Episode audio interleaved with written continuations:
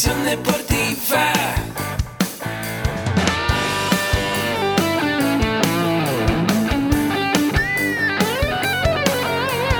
Yo soy Ahmed. Somos guerreros. Hola, bienvenido a la Asociación Mexicana de Educación Deportiva. Soy el doctor David Lezama, presidente de AMED, y es para mí un gusto darte la bienvenida a estos podcasts.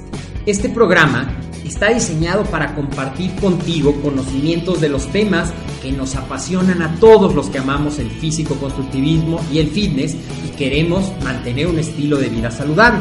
Hablaremos entonces de entrenamiento, de nutrición, de suplementación, de farmacología y de un tema que cada vez toma más importancia, el marketing deportivo digital.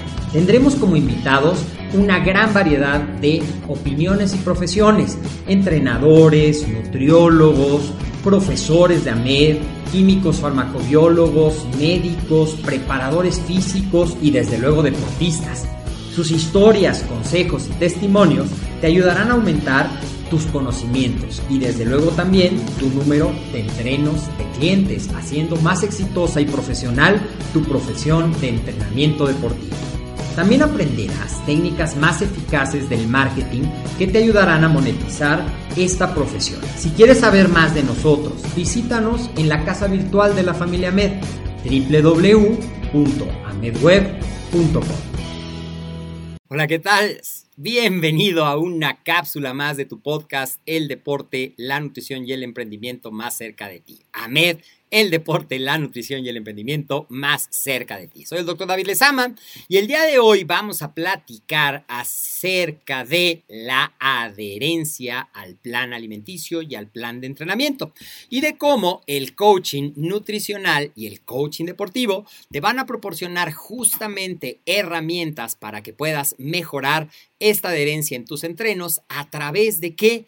Del entrenamiento, pero de un órgano de un músculo completamente diferente, a través del entrenamiento mental a través del modelado de conductas, que a final de cuentas es justamente gran parte de lo que hace el coaching. El coaching es un proceso de entrenamiento, es un proceso de aprendizaje, pero de un aprendizaje que incluye mucho de un autoconocimiento y un autodescubrimiento.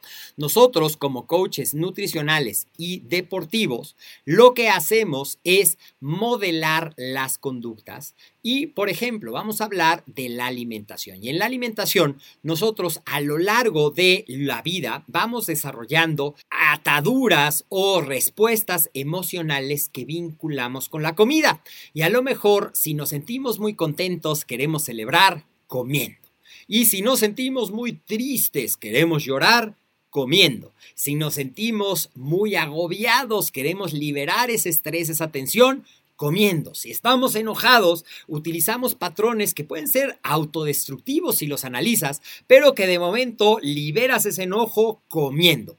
Entonces, si nosotros solamente trabajamos en el aspecto de el plan alimenticio sin preocuparnos como coaches de modelar esto, de hacer consciente a nuestro entreno de cómo esas respuestas pueden ser un gran boicot en el progreso de su plan alimenticio, pues la recidiva, el rebote, el regresar a su peso después del sacrificio que representó para él estar a dieta, si no modelamos esas conductas y aprendemos a establecer una relación más sana, más armónica y que no dependa de las emociones con la comida, pues seguramente vamos a tener dos cosas. Primero, que sea muy frustrante el adherirnos y que esas respuestas condicionadas con la comida hagan que nuestro entreno, nuestro cliente, nuestro paciente abandone el plan alimenticio. O por otro lado, que se adhiera, pero piense que una vez que alcanzó el peso, la composición, la meta que quería, puede regresar a esas conductas. Y si nosotros no nos ocupamos de entrenar a través del coaching nutricional esta parte, pues el resultado no va a ser el que esperamos. Por el contrario, si desde el principio empezamos a trabajar, además de la parte técnica de la nutrición, con la parte de descubrir precisamente estas conductas condicionadas, descubrir cómo lo podemos hacer consciente, porque gran parte de lo que hace el coaching es precisamente elevar nuestro nivel de conciencia. Entonces, probablemente ni siquiera se ha dado cuenta que cine y palomitas para él están atados en una sola conducta, y por eso es que cada vez que ve al cine compra una bolsa o una caja grande de palomitas y tiene que ir acompañado de un refresco y muchas veces también de algo dulce. Si nosotros no nos preocupamos de hacer consciente y de modelar una nueva conducta, pues cada vez que vaya al cine es una situación que lo pone en riesgo y después la culpa puede hacer que abandone, que no persista, que esa adherencia que nosotros buscamos con nuestros clientes desaparezca. Y lo mismo pasa cuando estamos hablando del ejercicio. Si nosotros tenemos esa mente que dice, hoy hace frío, mejor me quedo a dormir y no voy al gimnasio. Hoy está lloviendo, pues yo creo que no. Hoy trabajé muy duro, ya no tengo energía para poder entrenar. También son conductas que se van reforzando cada vez que las ponemos en marcha. Y si de por sí cuando alguien empieza un proceso de entrenamiento en el gimnasio le cuesta trabajo vencer esa inercia de la inactividad o de la vida sedentaria y ponerse en acción para lograr su meta, si nosotros solamente nos concentramos en la rutina, en la hipertrofia, en el cardio, en la movilidad, en lo que sea que hayas diseñado perfectamente en tu rutina, pero no trabajamos en para qué quiere hacer eso, las metas, en empoderarlo, en cambiar conductas, en establecer una relación positiva y convertir el ejercicio como parte de un estilo de vida, pues la deserción será muy grande. En cambio,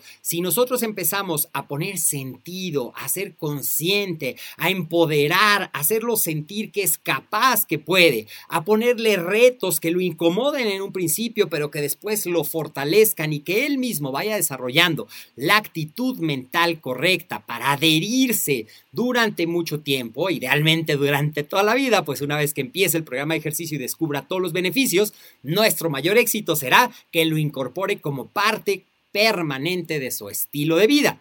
Todo esto también lo puedes lograr a través del coaching. Así es que como ves, el coaching va mucho más allá y puede marcar la diferencia en tus resultados, pero también en los resultados de tus entrenos.